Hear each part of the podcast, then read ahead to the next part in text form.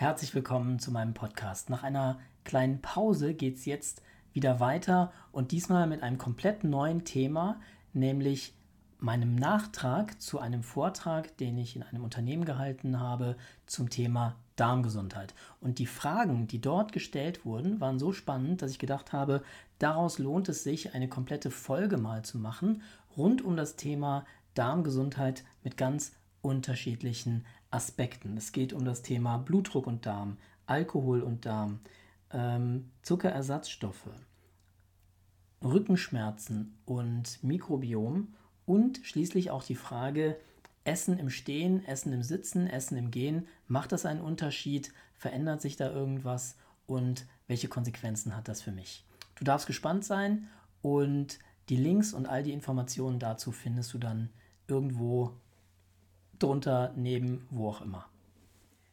Das Thema Darmgesundheit und auch Probiotika, Probiotika-Kur beschäftigt mich selbst schon seit einigen Jahren. Ich habe selber sehr gute Erfahrungen mit einer Probiotika-Kur gemacht und ich habe bei vielen Klienten gesehen, dass sie damit sehr schöne Erfolge erzielen konnten. Und die Podcast-Folge heute ist für mich auch nochmal spannend gewesen, weil ich Studien gefunden habe zu den Erfolgen, die ich bei verschiedenen Personen erzielen konnte oder die diese Menschen einfach erzielt haben. Das bedeutet, bei allen Themen, die wir jetzt äh, heute uns anschauen werden, rund um das Thema Mikrobiom und verschiedenste Faktoren, wenn dich das interessiert oder wenn dich das Thema betrifft, dann wende dich gerne an mich und wir können schauen, ob das Konzept, mit dem ich arbeite und die Produkte, mit denen ich arbeite, für dich interessant sein könnten. Also Stichwort Bluthochdruck, Stichwort Alkohol, Stichwort Zuckerersatzstoffe, Stichwort Rückenschmerzen und Stichwort Lifestyle.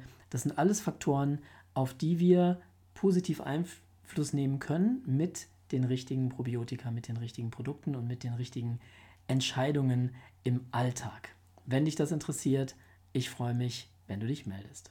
Und jetzt geht's los. Herzlich willkommen.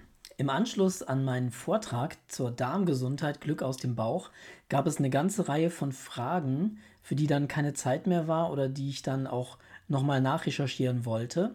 Und in diesem Video bekommen Sie jetzt alle Antworten zu den Fragen, die noch offen geblieben sind. Es sind insgesamt acht Stichpunkte. Es ist eine ganz spannende Reise, die wir machen und ich werde einen nach dem anderen durchgehen. Welche Fragen werden wir uns anschauen? Erstens, hat Blutdruck etwas mit der Darmgesundheit und dem Mikrobiom zu tun? Zweitens, welchen Einfluss hat Alkoholkonsum auf das Mikrobiom? Drittens, Erythrit als äh, Zuckerersatzstoff und Xylit, wie ist da die Lage? Was sollte man, was kann man empfehlen, was nicht? In dem Zuge dann auch ähm, das Stichwort Zahngesundheit. Was können wir da tun? Da habe ich ja über das Öl, Ölziehen gesprochen und ähm, dann die spannende Frage, warum denn Sauerteigbrot gesund ist, wenn doch da dann wahrscheinlich die Bakterien durch den Backprozess zugrunde gehen. Dann das Thema Rückenschmerzen und inwieweit das über den Darm oder über die Verdauung oder über das Mikrobiom beeinflusst werden kann. Und schließlich die Frage Essen im Stehen, Essen im Gehen, in, warum ist das ein Problem und ähm, wie sollten wir es stattdessen machen. Also es wird eine sehr spannende Reise werden und wir legen direkt los. Erstes Thema, Blutdruck und Darm und Mikrobiom. Also aus Tierversuchen ist bekannt, dass tatsächlich es irgendwie einen Zusammenhang gibt zwischen der Zusammensetzung des Mikrobioms und dem Blutdruck. Das ist ein ganz spannendes Thema. Da wissen wir jetzt bei Menschen noch nicht so viel, aber was wir herausgefunden haben, ist, dass tatsächlich das Fasten die Zusammensetzung des Mikrobioms verändern kann und auch den Blutdruck verändern kann und natürlich auch das Körpergewicht und insgesamt den Stoffwechsel, gerade bei übergewichtigen Menschen oder bei adipösen Menschen, also bei der krankhaften Fettleibigkeit. Und eine Veränderung des Mikrobioms geht dann tatsächlich auch einher mit einem Reduzieren des Blutdrucks. Hier sprechen wir natürlich dann vom Bluthochdruck, der damit reguliert werden kann. Und es gibt scheinbar Belege dafür, dass ein fünftägiges Fasten und im Anschluss daran dann eine gesunde Ernährung, gesündere Ernährung, die dann eben auch den Blutdruck positiv beeinflussen kann, tatsächlich einen starken Effekt hat auf, Achtung, die Zusammensetzung des Mikrobioms, aber auch auf das Immunsystem. Also bestimmte T-Zellen, Monozyten, weitere andere T-Zellen werden verändert in ihrer Wirkung, in ihrer Arbeit, vor allen Dingen in der Darmschleimhaut. Und das scheint einen direkten Effekt dann auch zu haben auf das Körpergewicht, auf den Gesamtstoffwechsel und dann eben auch auf den Blutdruck. Von daher können wir tatsächlich sagen, dass es einen Zusammenhang gibt zwischen Mikrobiom und Blutdruck. Die Frage, die mir gestellt wurde, war, inwieweit ein niedriger Blutdruck da eine Rolle spielt oder ob es da einen Zusammenhang gibt. Und dazu habe ich jetzt noch nichts gefunden. Mm, der niedrige Blutdruck hat auch eine ganze Reihe von anderen Faktoren im Hintergrund und der wird ja auch medizinisch als etwas Gesundes betrachtet. Also das ist zwar blöd für die Menschen, wenn man sehr niedrigen Blutdruck hat, dass man dann immer erstmal warten muss, wenn man eine Körperpositionsveränderung hat, wenn man vom Liegen ins Stehen kommt zum Beispiel, bis sich der Blutdruck reguliert hat. Aber das wird nicht als Krankheit betrachtet und entsprechend wird das dann auch nicht so beforscht. Tipp, wenn es um niedrigen Blutdruck geht, was sich da bewährt hat, ist zum Beispiel Krafttraining, also einfach den Muskeltonus und die Muskulatur im Körper stärken, weil das einfach auch hilft, den Blutdruck zu regulieren. Und Yoga. Im Yoga, zum Beispiel im Sonnengruß, habe ich durch diese Vorbeugen, Rückbeugen, durch den Kopf unter die Herzlinie bringen, dann wieder nach oben bringen, ein permanentes Regulieren des Blutdrucks. Und das ist am Anfang total ätzend, aber wenn man dann regelmäßig dabei bleibt, dann kann das dazu führen, dass der Blutdruck tatsächlich besser reguliert wird. Also, spannende Frage. Es gibt eine Verbindung zwischen Blutdruck und Mikrobiom. Wie genau ist noch sehr, sehr unklar. Da wird noch sehr viel geforscht und es gibt eine Verbindung zum Immunsystem. Das ist wiederum ganz spannend für mich, weil ich ja auch Ähnliches in meinem Buch Immun, die Ayurveda-Formel für ein ähm, gesundes Immunsystem, für ein starkes Immunsystem, ähm, das schon erläutert habe. So, das war die erste Frage, inwieweit Blutdruck und Mikrobiom zusammenhängen. Die zweite Frage bezog sich auf das Thema Alkohol und inwieweit Alkohol einen Effekt hat auf das Mikrobiom und umgekehrt. Und auch da steckt die Forschung noch in den Kinderschuhen. Aber was wir wissen oder was, was man aus den Studien bisher schon rauslesen konnte, ist, dass es da tatsächlich Verbindungen und Wechselwirkungen gibt. Und zwar verändert dann der regelmäßige Konsum von Alkohol die Zusammensetzung des Mikrobioms und das wiederum hat Auswirkungen auf das Suchtverhalten und das Suchtempfinden. Also die Frage ist tatsächlich sehr, sehr spannend, weil das dann auch bedeutet, dass gerade bei dem Alkoholkonsum dann die Modulation des Mikrobioms ein möglicher neuer therapeutischer Ansatz sein kann. Mm, also, ich gehe jetzt nochmal eine Studie durch, deswegen muss ich ein bisschen zögern hier. Ethanol oder Alkohol und der Alkoholmissbrauch triggert, dass es tatsächlich zu Veränderungen kommt im Mikrobiom. Es kommt zu Veränderungen im Entzündungsgeschehen in der Darmschleimhaut und auch in, zu Veränderungen der Durchlässigkeit der Darmschleimhaut oder der Darmwände. Und diese, es kommt zu einer Überdurchlässigkeit, Hyperpermeabilität und die kann dann dazu führen, dass bestimmte Bakterien oder auch mikrobielle Produkte oder auch ähm, entzündungsfördernde Metaboliten in den Blutstrom gelangen und dadurch dann auch dazu beitragen können, dass die Leber geschädigt wird, was ja auch durch den Alkohol dann passiert. Und in der Studie, die ich jetzt hier gerade ähm, zitiere, wird das dann tatsächlich diskutiert, dass eine Veränderung des Mikrobioms, also sprich eine Probiotikakur, hier auch einen möglichen positiven Effekt und Nutzen haben kann. Und ich habe tatsächlich auch bei Klienten schon ähnliche Erfahrungen gemacht, habe da aber damals noch gar nicht die Verbindung gezogen zwischen dem Mikrobiom und dem sich vom Alkohol trennen, sondern da ging es eher um andere Gründe, warum das äh, eine Probiotikakur gemacht wurde. Aber dass das tatsächlich dann nochmal begünstigt, dass es leichter ist, vom Alkohol loszukommen, das finde ich eine sehr, sehr spannende Antwort. Neues Thema. das neue Thema lautet, ich muss mal gerade einen Break machen, Erythrit und Xylit und inwieweit das gesunde Alternativen sind für Süßstoffe. Und da gibt es einen interessanten Blogbeitrag von der Verbraucherzentrale, verbraucherzentrale.de, die die wichtigsten Punkte zusammenfasst. Birkenzucker, Erythrit und Zuckerersatz mit Stevia-Süße sind nicht natürlich, sondern technologisch aufwendig hergestellt. Würde ich jetzt so nicht stehen lassen, weil sie teilweise zumindest tatsächlich natürlichen Ursprungs sind. Von daher könnte man sie schon natürlich nennen. Aber was stimmt, ist, dass es einen sehr hohen technologischen Aufwand, eines hohen technologischen Aufwandes bedarf, um dann diese Süßstoffe daraus zu extrahieren.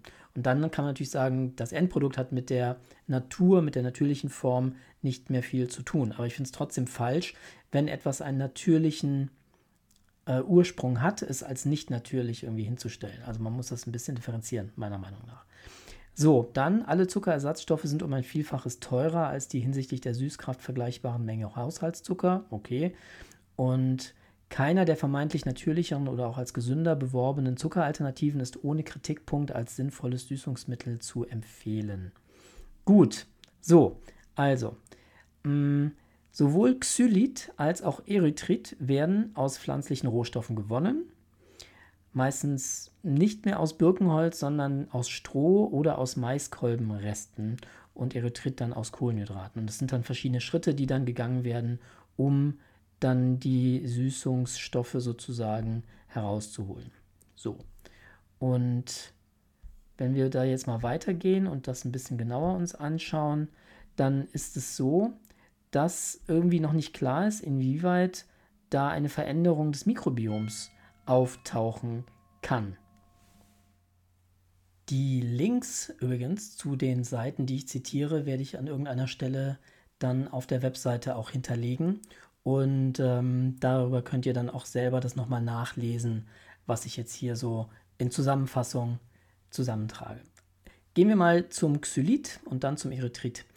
Xylit ist ähm, süßt ähnlich stark wie Zucker, hat aber nur 50% der Kalorien, wird ursprünglich aus Birkenholz, deswegen wird es auch Birkenzucker genannt, aber auch aus anderen Hölzern, aus Maiskolben oder auch Stroh, dann in einem sehr komplexen Verfahren gewonnen und er hat eine leicht abführende Wirkung. Von daher muss das dann entsprechend auch auf Produkten vermerkt, äh, vermerkt werden, wenn es drin ist. Und wichtiger Hinweis für Hundehalter: Für Hunde können schon wenige Gramm Xylit tödlich sein. Gehen wir weiter zum Erythrit. Käse und Früchte wie Weintrauben, Birnen und Melonen enthalten natürliches Erythrit. Es wird normalerweise durch Gärung aus Mais gewonnen und süßt auch wieder nur halb so stark wie Zucker, löst ein bisschen weniger oft Durchfall und Blähungen aus als andere Zuckeralkohole, aber ähm, ja, ist trotzdem etwas, was den Körper irritiert. Und das führt dann dazu, dass wir das Problem haben, dass eben der Körper sich dann irgendwann die Sachen wiederholt. Also wenn ich ihm quasi den Geschmack süß gebe, aber ihm nicht wirklich dann Zucker zur Verfügung stelle, dann scheint das den Effekt zu haben, dass der Körper sich dann hinterher an irgendeiner Stelle doch die Kohlenhydrate wieder reinholt. Daher sind diese Zuckeralternativen eher nicht zum Abnehmen geeignet, so wie es aussieht. Und die Frage, ob jetzt diese Zuckeraustauschstoffe auf die Darmflora einwirken, da gibt es unterschiedliche Studien zu und unterschiedliche Ergebnisse. In Tierstudien gibt es schon Hinweise darauf, dass Süßstoffe die Darmflora verändern, den Zucker- und oder Glucose-Insulinstoffwechsel beeinflussen und sogar auch die Gehirnaktivität beeinflussen können. Aber wir wissen noch nicht modern wissenschaftlich, inwieweit das, diese Daten auf den Menschen auch anwendbar sind. Von daher ist die Empfehlung, weniger süß zu essen. Also tatsächlich einfach dafür zu sorgen, dass wir insgesamt weniger unnötigen Zucker zu uns nehmen, weil wir darüber dann einfach unseren Körper am einfachsten gesund erhalten können. Xylit zum Beispiel ähm, steckt auch viel in zuckerfreien Kaugummis, da es auch vor Karies zu schützen scheint. So, mh, mm, darüber hatten wir auch schon kurz gesprochen, nämlich über das Thema Ölziehen und Zahngesundheit, dass wir, wenn wir regelmäßig zum Beispiel mit Sesamöl den Mundraum durchspülen. Das heißt, morgens zum Beispiel erstmal ein bisschen Öl in den Mund geben, dieses Öl dann ein paar Minuten im Mund halten, vielleicht ein bisschen mit dem Speichel vermischen und durch die Zähne ziehen zwischen die Zahnzwischenräume und so weiter, dann hat das eine reinigende Wirkung auf den Mundraum und kann dafür sorgen, dass das Mundmikrobiom sich auch gesund erhält. Und wer da Interesse hat, da gibt es sehr, sehr gute Zahnöle, die mediziniert sind, sage ich jetzt mal, also die verschiedene Kräuterextrakte, Pflanzenextrakte enthalten und eine sehr gute Wirkung im Mundraum, sowohl was die Zahngesundheit als auch was die, das ähm, Zahnfleisch und so weiter angeht, was da sehr, sehr gut funktionieren kann. Wenn dich das interessiert, melde dich gerne bei mir und dann gebe ich dir einen entsprechenden Kontakt weiter. Die nächste Frage, die mir gestellt wurde, war, inwieweit Sauerteigbrot gesund sein soll, was das Mikrobiom angeht, wenn man davon ausgeht, dass durch den Backprozess die im Sauerteig enthaltenen Bakterien, auch die gesunden Bakterien, ja eigentlich zerstört werden müssten. Und das ist ja auch so. Und da habe ich jetzt eine spannende Studie gefunden, äh, ich zitiere mal ein bisschen daraus. Milchsäurebakterien werden schon von alters her genutzt, um verschiedene Milchprodukte, Sauerkraut oder auch Sauerteig für Brote herzustellen. Und in einem speziellen Sauerteig fanden Forscher einen Stamm Lactobacillus reuteri und der ist natürliches Mitglied der Darmflora von Menschen und auch von Tieren. Und in den Zellextrakten dieses Bakteriums fanden Mikrobiologen einen Hemmstoff, der mh, mm, dann als Antibiotikum Reutericyclin, ich hoffe, ich habe das richtig ausgesprochen, ähm, getauft wurde und verwendet wird. Und im, Sauerst Im Sauerteig vermag Lactobacillus reuteri mithilfe dieses Wirkstoffs eine ganze Reihe unerwünschter Bakterienstämme in ihrem Wachstum zu hemmen oder gar abzutöten. So, das bedeutet, der Verzehr dann des Sauerteigsbrots scheint eine antibiotische Wirkung im Körper zu entfalten, bezogen auf ungesunde äh, Angreifer, also auf Salmonellen oder auch Helicobacter-Bakterien ähm, was seit einiger Zeit auch als Verursacher von Magengeschwüren entlarvt ist. So, und das bedeutet, ich zitiere nochmal, die Entdeckung von Reutericyclin liefert völlig neue Diskussionsansätze zur Anwendung von Milchsäurebakterien zur Lebensmittelkonservierung und zur gezielten Beeinflussung der menschlichen Darmflora.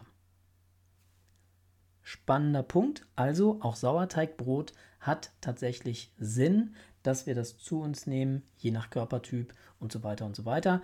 Aber die Erklärung ist da, warum das trotzdem einen positiven Effekt auf das Mikrobiom haben kann.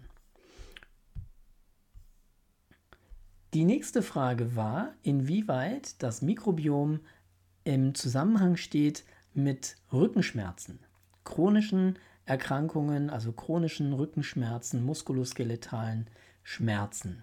Und auch dazu habe ich einige Studien gefunden. Also auch da wieder nur erstmal Korrelation. Also man sieht, dass da ein Zusammenhang ist. Es ist nicht so richtig klar, was Ursache und was Wirkung ist, aber man konnte feststellen, dass es Zusammenhänge gibt. Und zwar haben tatsächlich Menschen, die Schmerzen haben, zum Beispiel im unteren Rücken oder in den Knien oder in der Hüfte oder in der Schulter, oft nach diesen Studien, also die, die dann hier untersucht wurden, das waren ältere Männer, 84, mm, also um die 80, 84 Jahre. Und da hat man tatsächlich gesehen, wenn man jetzt das Alter berücksichtigt und auch ähm, Ethnie und äh, Body Mass Index und so weiter und so weiter, dass da tatsächlich doch bestimmte Bakterien besonders häufig vorgekommen sind. Und ich zitiere auch das hier mal, allerdings ist es auf Englisch. Lacnospiraceae ruminococcus und Anaerostipes are associated with both prevalent MSKP and a higher number of MSKP locations in older community dwelling men. These genera are mucosa associated and capable of producing serotonin and tryptamine from dietary tryptophan. Hence, these genera may play a role in gut bacterial translocation, systemic inflammation and neuromediation. Kurz zusammengefasst, also es gibt zwei Bakterienstämme und die sind besonders häufig bei Menschen, die muskuloskeletale Schmerzproblematiken haben, zumindest in der Gruppe älterer Männer. Das ist ja das, was hier in dieser Studie untersucht wurde. Und diese beiden Bakterienstämme haben was mit der Darmschleimhaut zu tun und sie sind in der Lage, Serotonin und Tryptamin zu entwickeln. Und sie spielen offensichtlich eine Rolle, so wie man es jetzt hier wahrgenommen hat, ähm, dabei, wie Bakterien transloziert werden, das heißt den Ort verändern, wo sie sich befinden. Sie können ähm, systemische Entzündungsprozesse unterstützen und irgendwie auf das Nervensystem wirken.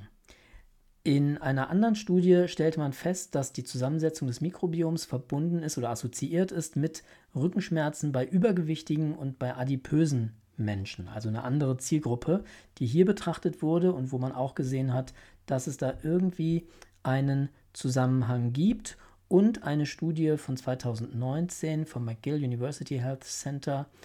Ähm, A research team has shown for the first time that there are alterations in the bacteria in the gastrointestinal tracts of people, with fibromyalgia. Ähm, also, man hat festgestellt, dass bei Fibromyalgie es tatsächlich auch zu einer Verschiebung der Zusammensetzung des Mikrobioms im Darm kommt. Und man hat 20 verschiedene Spezies von Bakterien gefunden in größeren oder niedrigeren äh, Mengen im Mikrobiom von den Patienten als bei einer gesunden Kontrollgruppe. Also, wir sehen, auch hier gibt es irgendwie Verbindungen. Das ist ja auch der ayurvedische Ansatz, dass alles mit allem verbunden ist und alles irgendwie in Wechselwirkung miteinander steht, wie auch in meinem Buch Immun. Wir lernen, dass einfach die Immunzellen viel mehr sind, meistens als nur Immunzellen oder auch die Blutplättchen viel mehr sind als nur Transporter ähm, für irgendwie Sauerstoff oder so, sondern dass da einfach noch ganz viele andere Dinge passieren. Und hier haben wir jetzt auch nochmal einen Zusammenhang zwischen Ernährung, Mikrobiom und Schmerzen. Und an der Stelle nochmal der Hinweis, es gibt ja das Kollagen. Kollagen ist tierischen Ursprungs, also es ist ein tierisches Protein. Und da habe ich mit einem lieben Kollegen sehr gute Erfahrungen gemacht bei der Linderung von so unterschwelligen äh, oder niederschwelligen, nicht unterschwellig, aber niederschwelligen Rückenschmerzen. Und die Geschichte war so, dass ähm, er, Marius, der ist Physiotherapeut, einem äh, Patienten ein Kollagenpräparat empfehlen wollte für seine Knieproblematik. Da ging es darum, den Knorpel im Knie wieder aufzubauen. Und der Patient war dann auch bereit, das Produkt zu testen und kam dann eine Woche später wieder und war ganz äh, erfreut, dass seine Rückenschmerzen weg sind. Und das war ja gar nicht das Ziel. Und wenn man sich das aber dann mal genauer anguckt, dann macht das tatsächlich Sinn. Was ist da passiert? Wenn wir bindegewebsverbundene Schmerzen haben oder was mit dem Bewegungsapparat zu tun hat, dann ist es so, Beispiel Haut, dass wenn in der Haut gewisse Strukturen zerstört werden, nämlich das Kollagen, dass dann diese Bruchstücke im Körper herumschwimmen und diese Bruchstücke unser Immunsystem in Alarmbereitschaft versetzen. Weil Bruchstücke heißt immer, irgendwo ist was kaputt gegangen. Wenn irgendwo was kaputt gegangen ist, könnte es sein, dass da auch Angreifer dahinter stecken oder irgendwelche anderen Dinge vielleicht zu tun sind. Das aktiviert also das Immunsystem und es kommt zu einem Entzündungsprozess. Es werden Entzündungsbotenstoffe ausgeschüttet und die machen ja unter anderem dann auch Schmerz.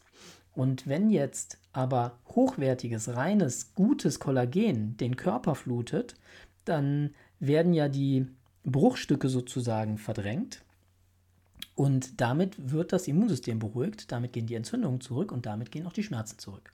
Also ganz einfacher Mechanismus und auch einer der Gründe, warum zum Beispiel die Knochenbrühe oder die Knochenmarkbrühe nach schweren Erkrankungen in der Rekonvaleszenz eine, eine wichtige Rolle spielt in vielen Kulturen, eigentlich ja in den meisten Kulturen weltweit. Das heißt, ein Kollagen-Supplement, ein Kollagen-Supplement kann, muss nicht, aber kann einen positiven Effekt haben auf Rückenschmerzproblematik. Natürlich gehört noch viel mehr dazu, Bewegung, dass man auch schaut, ob es da orthopädisch irgendwelche Probleme gibt und so weiter und so weiter. Aber wenn man sich grundsätzlich ganz gut bewegen kann und eigentlich alles in Ordnung ist, aber trotzdem da immer diese Schmerzen sind, dann würde es eventuell Sinn machen, da mal hinzugucken und wenn dich das interessiert, welche Produkte ich da empfehle oder welches Produkt ich da empfehle, dann geh auch hier auf unsere Links und dann kannst du es auch tatsächlich direkt selbst bestellen. Und damit komme ich zum letzten Punkt. Der letzte Punkt war die Frage, macht es einen Unterschied, ob ich im Stehen esse oder im Sitzen oder im Gehen? Das klingt ja erstmal irgendwie komisch. Was soll denn das für einen Effekt haben auf den Stoffwechsel? Aber tatsächlich hat es eine ganze Reihe von Effekten. Fangen wir mal an mit einem Blogbeitrag, wo ich persönlich irgendwie immer die Krise kriege. Die Oberüberschrift ist It's fine to eat standing up. Es ist okay, im Stehen zu essen. Darunter steht dann, should we add eating standing up to the list of food no-nos? Also sollten wir das Essen im Stehen auf die Liste der, der Dinge setzen, die wir nicht tun sollten? Und die Antwort ist, it's unclear, science says. Also die Oberüberschrift ist, it's fine to eat standing up und darunter in kleiner, it's unclear, science says. Also sowas finde ich immer schön irreführende Werbung. Aber gehen wir jetzt mal in das Thema rein. Also was passiert, wenn ich stehe? Im Stehen braucht mein Körper mehr Muskelaktivität. Das heißt, ein Teil meiner Durchblutung bleibt mehr in der Muskulatur. Diese, dieses Blut steht dann nicht zur Verfügung für die Arbeit im Verdauungstrakt. Das heißt, wir haben eine Minderdurchblutung oder eine schlechtere Durchblutung des Verdauungstrakts. Und das hat auf jeden Fall schon potenziell einen Effekt auf die Verdauung oder auf die Art und Weise, wie ich Nährstoffe aufnehme. Zweitens bin ich natürlich auch ein Stück weit in Alarmbereitschaft. Wenn ich im Stehen bin, denke an so Erdmännchen, die sich so aufrichten und hinstellen und versuchen übers Gras zu gucken, ob da irgendwelche Angreifer sind. Dieses Stehen ist auf jeden Fall eine erhöhte Aktivität und ein erhöhter Stresslevel. Muss nicht viel sein, aber ist auf jeden Fall ein bisschen mehr Stress. So, dann immer wenn wir ein bisschen Stress haben, dann ist es so, dass die ähm, Darmzellen ein bisschen auseinanderrücken, damit für die Immunzellen aus dem Körper Platz ist, in den Darm zu gelangen, um dort potenzielle Krankheitserreger abzuwehren. Also jetzt mal ganz grob vereinfacht gesagt. Also Stress, ich gehe da jetzt nicht tiefer drauf ein, das mache ich mal vielleicht in einer separaten, einem separaten Video, führt dazu, dass potenziell die Durchlässigkeit der Darmwände größer wird. Wenn ich jetzt also stehe, wenn ich jetzt eine erhöhte Aktivität habe und ein leicht erhöhtes Stresslevel, dann verändert das potenziell die Permeabilität, die Durchlässigkeit des Darms, was dann auch nach hinten raus problematisch ist, weil dann Stoffe in den Körper gelangen können, die da eigentlich nicht rein sollen, unverdaute Dinge, nur teilweise verdaute Dinge und so weiter und so weiter. Und das hat dann eine Reihe von Problemen. Das ist jetzt nicht für jeden von euch interessant, aber was interessant sein sollte, es gibt eine Studie, die nahelegt, dass das Essen im Stehen dazu führt, dass wir mehr essen, also insgesamt mehr Kalorien zu uns nehmen und dadurch zunehmen. Also dass wir dadurch tatsächlich unserem ähm, Body Mass Index oder der Körperfett zusammen, der Körperzusammensetzung, Stichwort Körperfett und Muskelmasse, einfach da Probleme bereiten. Warum? Weil die Erfahrung zeigt erstens, dass wenn wir im Essen stehen, sich unser Geschmackssinn verändert. Dinge schmecken anders, wenn wir stehen, als im Sitzen. Sehr, sehr spannend. Da gibt es interessante Studien zu. Und dadurch, das ist jetzt eine Vermutung, ich weiß nicht, ob die so Sinn macht, aber dadurch, dass man im Stehen normalerweise in Eile und auch kleinere Portionen isst, zählt es scheinbar psychologisch nicht wie eine Mahlzeit. Und unterbewusst scheinen wir dann der Meinung zu sein, wenn wir das nächste Mal dann im Sitzen essen, dürften wir auch ein bisschen mehr zuschlagen, weil wir haben ja noch nicht gegessen, also noch nicht wirklich was gegessen, obwohl so eine Currywurst mit Pommes schon eine ordentliche Kalorienzahl ist. Aber im, im Gehen irgendwo mal schnell oder im Stehen dann konsumiert, wirkt sie nicht so. Und das führt dann dazu, dass wir hinten raus dann mehr essen oder uns mehr erlauben. Warum auch immer, äh, die Erklärung ist jetzt erstmal irrelevant, aber es scheint so zu sein, dass wir, wenn wir im Stehen essen, das hinterher anders bewerten und dadurch nach hinten raus mehr essen. Und genau, das habe ich schon gesagt, die Haltung, die Körperhaltung verändert unsere Wahrnehmung, unseren Geschmackssinn. Und wenn wir also was davon haben wollen, dass wir ein leckeres Essen haben, dann sollten wir entsprechend darauf achten, dass wir im Sitzen essen. So. Ich glaube, wir haben jetzt alles durch. Und ähm, wenn du Fragen hast, die auch spannend sind, dann stell sie mir gerne und ich beantworte sie gerne in einem der nächsten Videos.